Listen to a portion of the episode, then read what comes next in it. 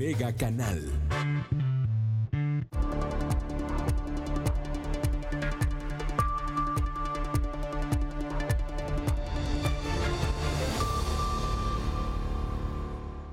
Gracias por estar con nosotros. ¿Cómo está usted? Le agradezco que nos acompañe esta tarde en Mega Noticias Vespertino. Ya lo sabe, estamos transmitiendo a través del canal 151 de Megacable. También estamos en Facebook Live. En esta red social de Facebook estamos con Mega Noticias Colima, si nos encuentra. También estamos grabando este contenido para que usted lo tenga, lo escuche después. Por ahí de las 3 y 40, 3.50, ya lo tendrá usted para que lo pueda escuchar con calma. Y bueno, pues vamos empezando, mire. Ayer le hablábamos de la manifestación de, mototaxistas, estos eh, choferes de estas unidades, eh, que bueno, pues protestaron, protestaron ayer aquí en Colima, protestaron ayer precisamente para que contra la inseguridad, protestaron contra todo, protestaron contra todo. Incluso aseguraban, fíjense nada más, las contradicciones entre ellos mismos.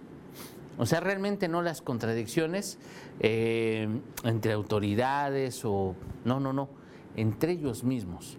Porque unos pues sí reconocían que están de manera irregular, que no están regularizados, que bueno, pues sí, la autoridad los ha hostigado, les quitan sus unidades, no a todos, a solamente a algunos, de algunas eh, organizaciones, no es la cuestión pareja para todos.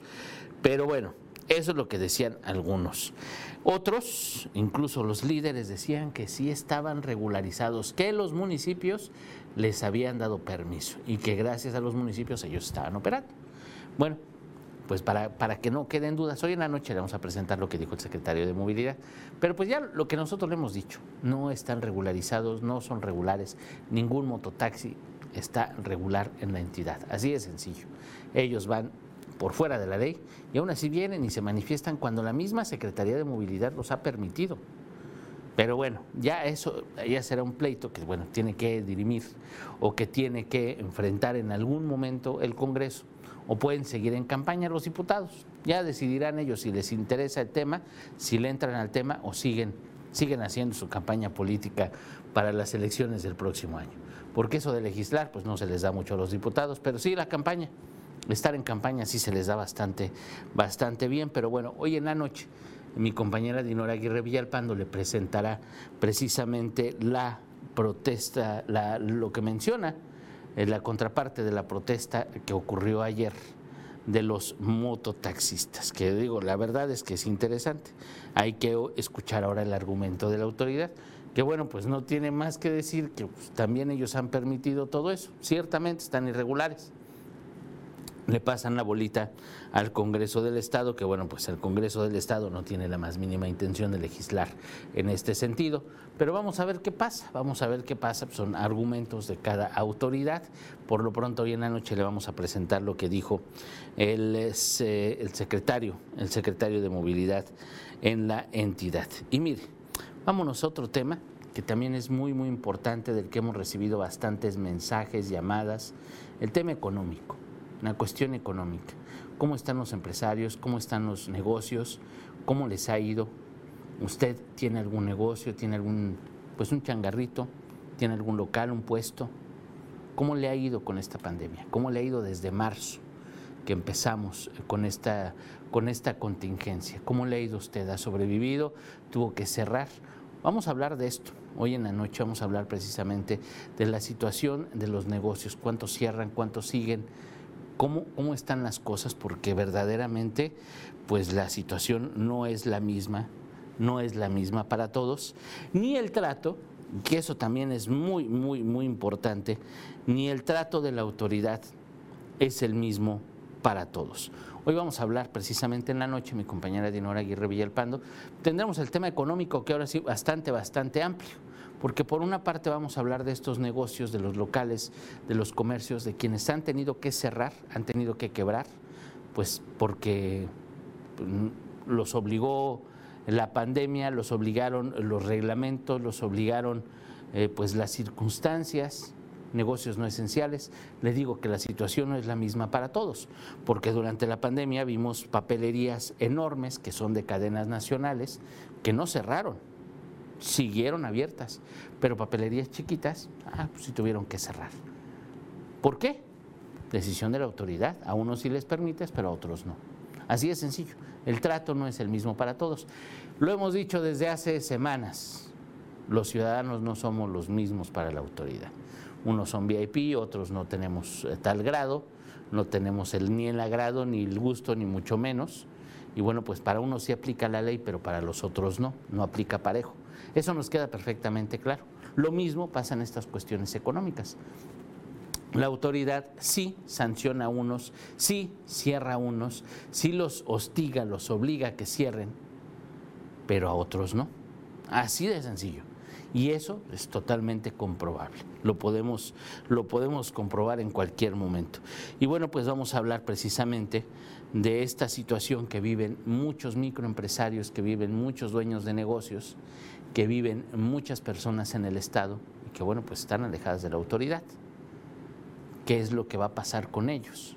Y le vamos a presentar una historia de un negocio que pues muchas veces no volteamos a ver y que son de los que resultan con daños eh, por daños colaterales, si usted me permite la expresión. Y es que, por ejemplo, mi compañero Manuel, Manuel Pozos, entrevistó bueno, pues eh, le vamos a presentar la historia de una persona que tiene un negocio de servicios para fiestas, mesería, eh, pues, garroteros, etcétera, todos los que trabajan en, fiestas de 15 años, bodas, bautizos, que son meseros y que son muchas personas, estamos hablando de 200, 300 personas o más, que bueno, pues en, nada más en un grupo se quedaron sin chamba desde que empezó la contingencia y obviamente hasta ahorita. Es un negocio distinto a un local, por ejemplo, una estética que cerró, que tuvo que cerrar y que bueno, pues tenía que pagar renta, tenía que pagar empleados y que pues ya no, no, pudo sostener su inversión. Y en este caso, bueno, pues se quedan sin comer. No hay más inversión, a lo mejor no hay un local posiblemente tengan una página de Facebook, etcétera, pero estamos hablando de cientos de personas que se quedan sin comer, se quedan sin trabajo. Y con esta reactivación económica todavía siguen sin trabajar. Entonces vamos a ver qué es lo que pasa con ellos, qué están esperando, qué van a hacer. Eso se lo vamos a presentar hoy por la noche. Hoy por la noche le presentará esta situación mi compañera Dinora Aguirre Villalpanto, que de verdad es, es una situación que no es aislada, ¿eh? muchos dueños de negocios, de locales, de comercios, de changarritos, de puestos, realmente se han visto muy, muy, muy, muy afectados. Otros han logrado subsistir, usted ha visto las historias aquí en Mega Noticias, con servicio a domicilio, eh, llevando las cosas con diferentes sistemas, se anuncian en Facebook, en los grupos de las colonias, buscan la manera, buscan la manera, porque ya también nuestra manera de consumir ha ido cambiando y ha cambiado en estos últimos meses. Los grupos de ventas por Facebook se han incrementado como no se imagina. Hasta las carnicerías tienen ya servicio a domicilio, tortillerías, tiendas de abarrotes. Mucha, mucha gente que tiene un negocio ya tiene servicio a domicilio. Tiendas de ropa que cargan la cajuela del coche con todo para que van a su casa y le muestran todo el catálogo para que usted compre. Entonces, esto, esta pandemia, esta situación nos ha obligado a cambiar muchos hábitos de consumo, pero hay muchos negocios que muchas personas que no han logrado adaptarse precisamente a estas nuevas formas y que realmente han resultado muy, pero muy afectadas con esta situación. Vamos a ver, vamos a ver esto hoy en la noche. Pero también por otra parte, fíjese nada más, fíjese nada más, el gobierno federal que pregona el apoyo para los necesitados, que pregona el apoyo para todos, que pregona un gobierno que es para todos, pues le ha reducido, usted se ha dado cuenta, le ha reducido y prácticamente quitado un porcentaje muy alto de presupuesto a diferentes instancias.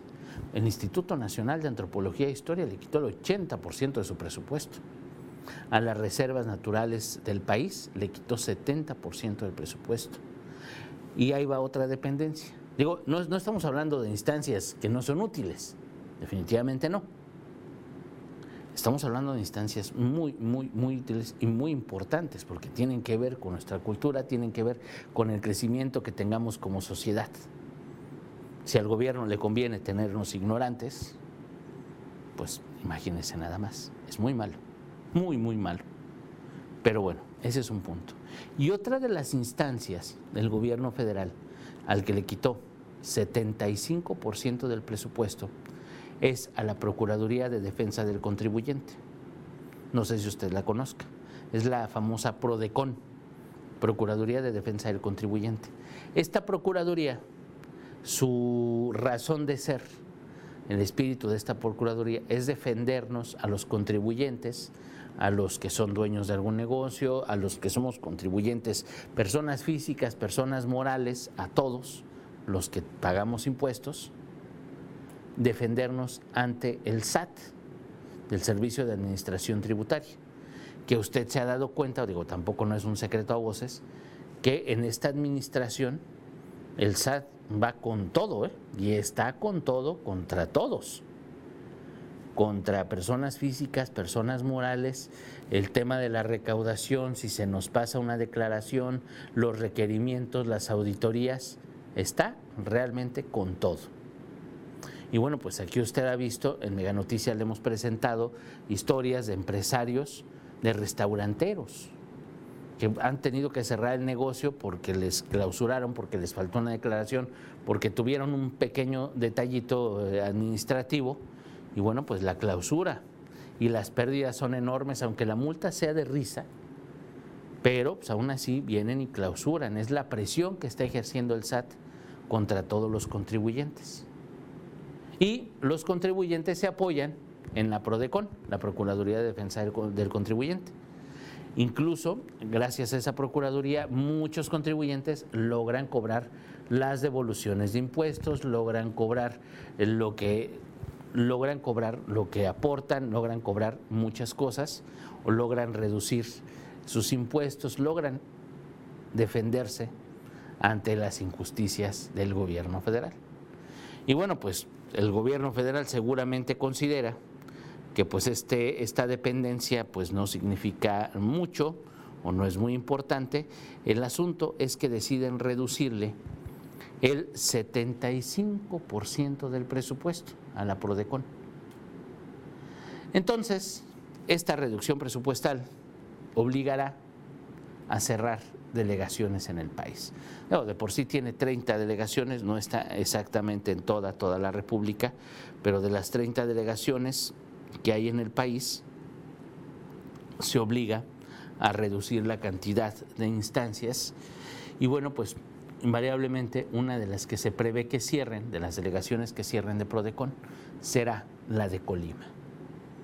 Que esto pues realmente afectará a contribuyentes chiquitos y grandotes obviamente a los empresarios, obviamente a los dueños de negocios, obviamente a las personas físicas.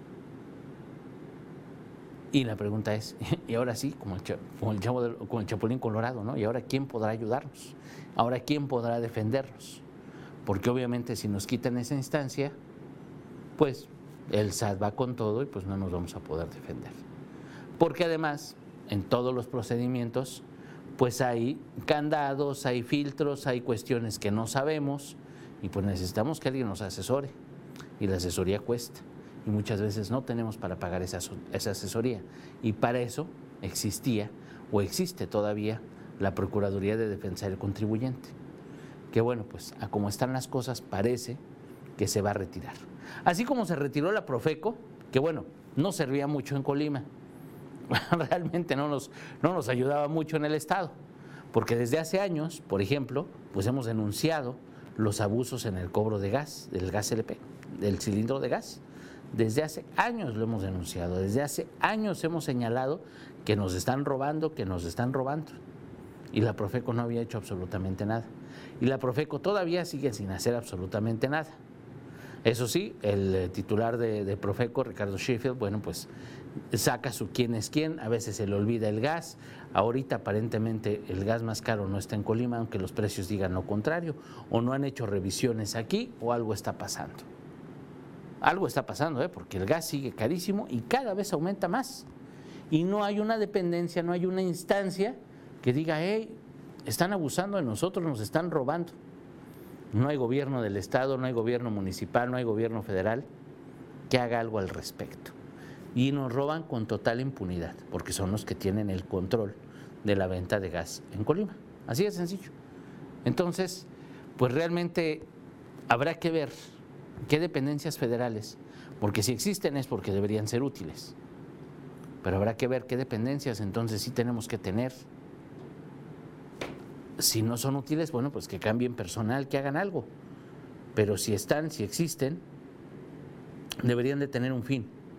Porque entonces nosotros con quién nos vamos a quejar. O tendremos que ir a Guadalajara, por ejemplo, en el caso de Profeco tendremos que dirigirnos a Guadalajara para que manden a alguien, para que algo pase. Si estando aquí no hace nada una dependencia, si estando aquí es como si no existiera, ahora imagínese si tenemos que ir a otro estado, si tenemos que buscar otros teléfonos para que nos atiendan. Realmente pues nos estamos quedando solos. Y son apoyos que ya existían y que bueno pues va retirando el gobierno federal para seguir con sus programas de apoyos sociales. Y eso, eso precisamente hoy hoy eh, pues derivó en esta protesta de los líderes empresariales. Prácticamente todos, todos estaban en esta rueda, hicieron una rueda de prensa y bueno, pues se protestaron, se quejaron precisamente por esto, por el retiro de Prodecon, por el retiro del presupuesto que podría derivar en el cierre de las oficinas. Así, así están las cosas. Y bueno, pues eh, Narciso Sánchez, muchas gracias. Buenas tardes, buenas tardes a usted. Le agradezco que nos acompañe esta tarde. Eh, Juana Tapia, vamos a hablar de eso. Mm, Joel Medina, es que los taxis cobran caro. Eh, Joel dice, eso es cierto. Mire, lo de los taxis, lo del transporte público, todos los problemas que tenemos es porque tenemos una autoridad que no ha hecho su chamba. Tenemos una Secretaría de Movilidad que realmente no ha hecho su trabajo. Bueno, ya han circulado varios secretarios de movilidad en la actual administración, la administración del gobernador José Ignacio Peralta Sánchez. La primera secretaria de movilidad, bueno, la secretaria de movilidad que empezó, se la pasaba de viaje, se la pasaba, se la pasaba de viaje, fue a Europa, fue a Alemania, fue a ver camiones, trajo una muestra de un camión enorme, pues que no estaba hecho para las calles de Colima, pero sí gastó un montononal de dinero en viajes y no hizo absolutamente nada. Gisela Méndez no hizo nada. Pero eso sí, el turismo político no faltó, el turismo gubernamental no faltó.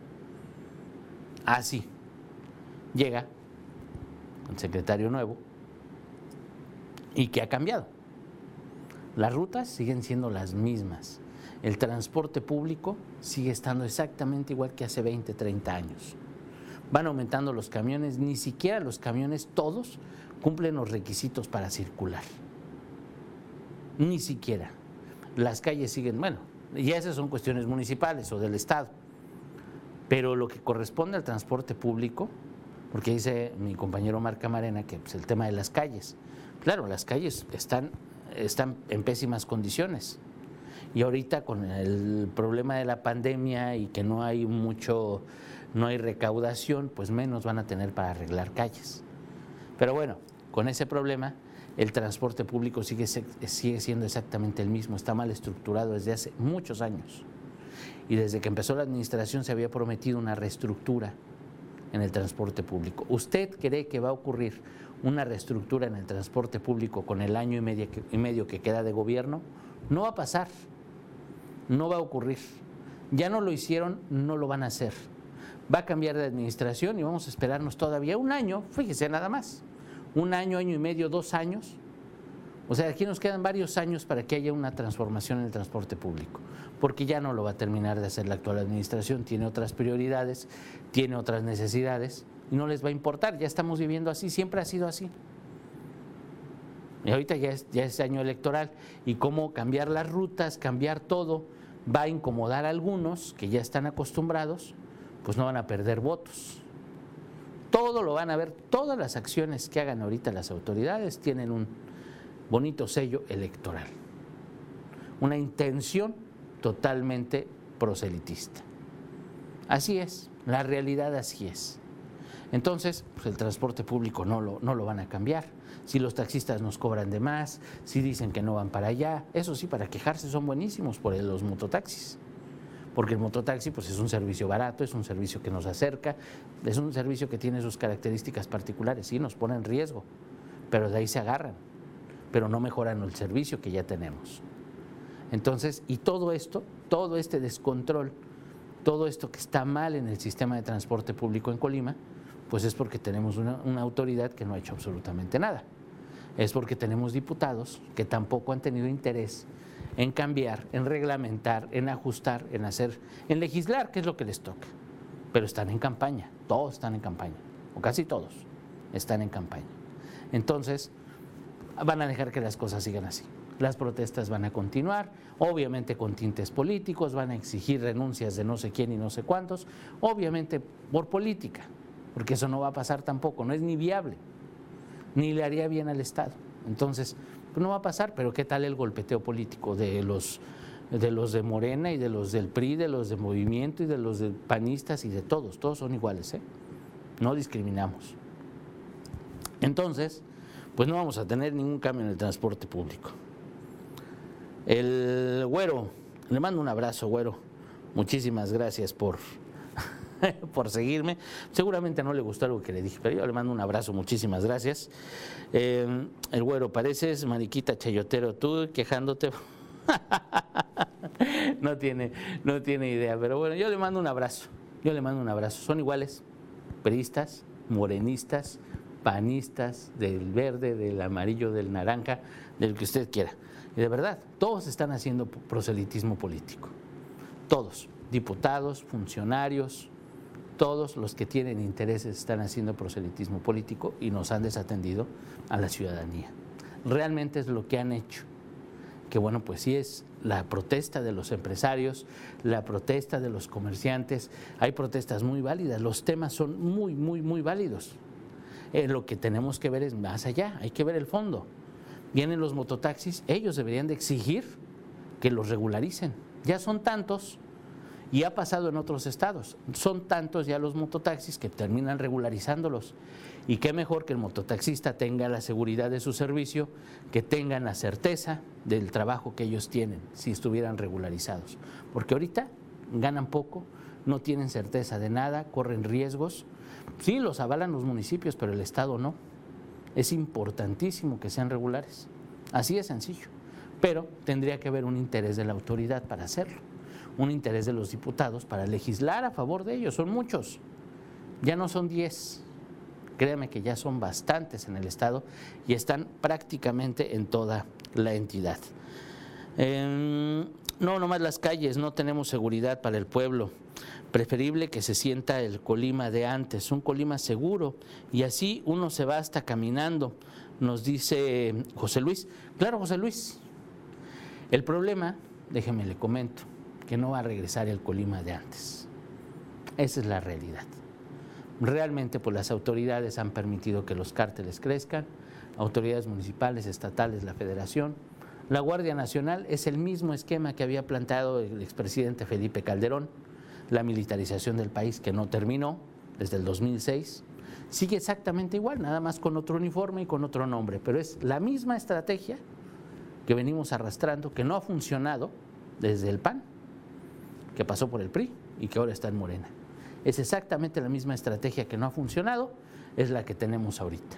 Le digo, tiene otro nombre, se llama Guardia Nacional, tiene otro uniforme, claro, pero es lo mismo.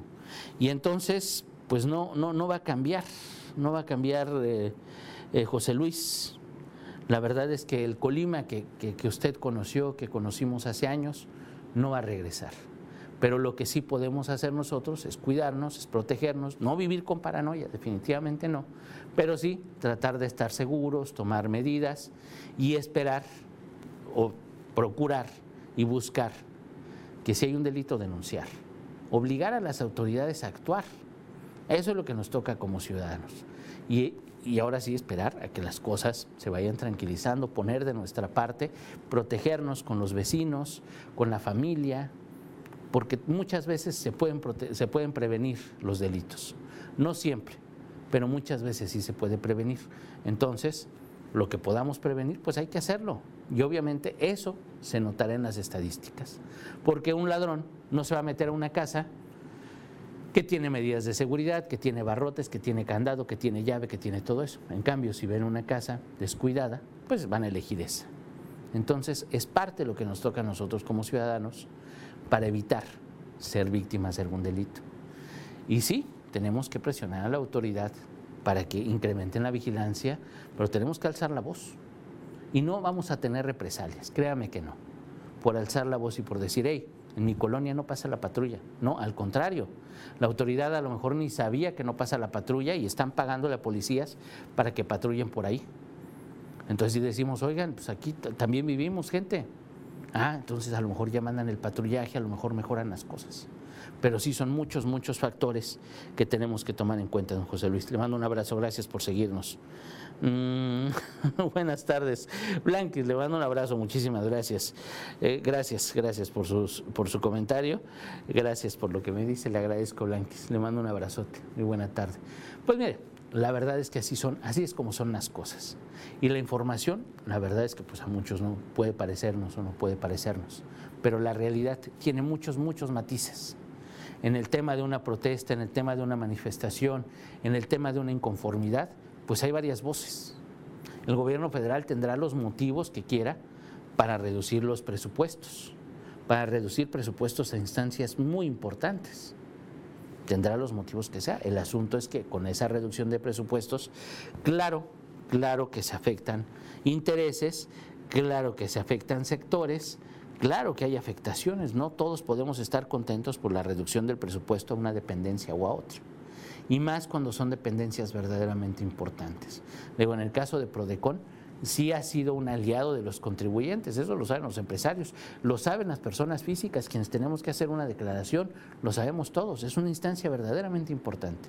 Gracias a ellos muchos tenemos, recuperamos recuperamos algún impuesto, logramos recuperar, logramos eh, salvar alguna declaración, logramos hacer muchos trámites a través de ellos, porque para eso están, es la defensa del contribuyente.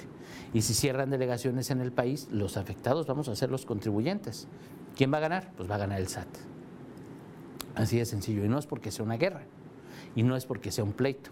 Es que si estamos informados, si tenemos perfectamente la información que queremos, pues vamos a lograr mejorar las cosas, vamos a lograr hacer, facilitar los trámites, porque eso también lo hace por facilita los trámites, simplifica las cosas y nos ahorramos hasta el contador muchas veces. No siempre, es muy importante tener un contador, pero muchas veces nos ahorramos trámites, nos ahorramos tiempo, gracias a esas instancias que, para eso existen. Entonces, ahí está. Eso se lo vamos a presentar hoy en la noche.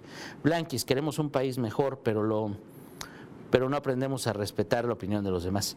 Pues así pasa, Blanquis. Yo le agradezco mucho sus comentarios, los buenos, los malos, todos son bienvenidos.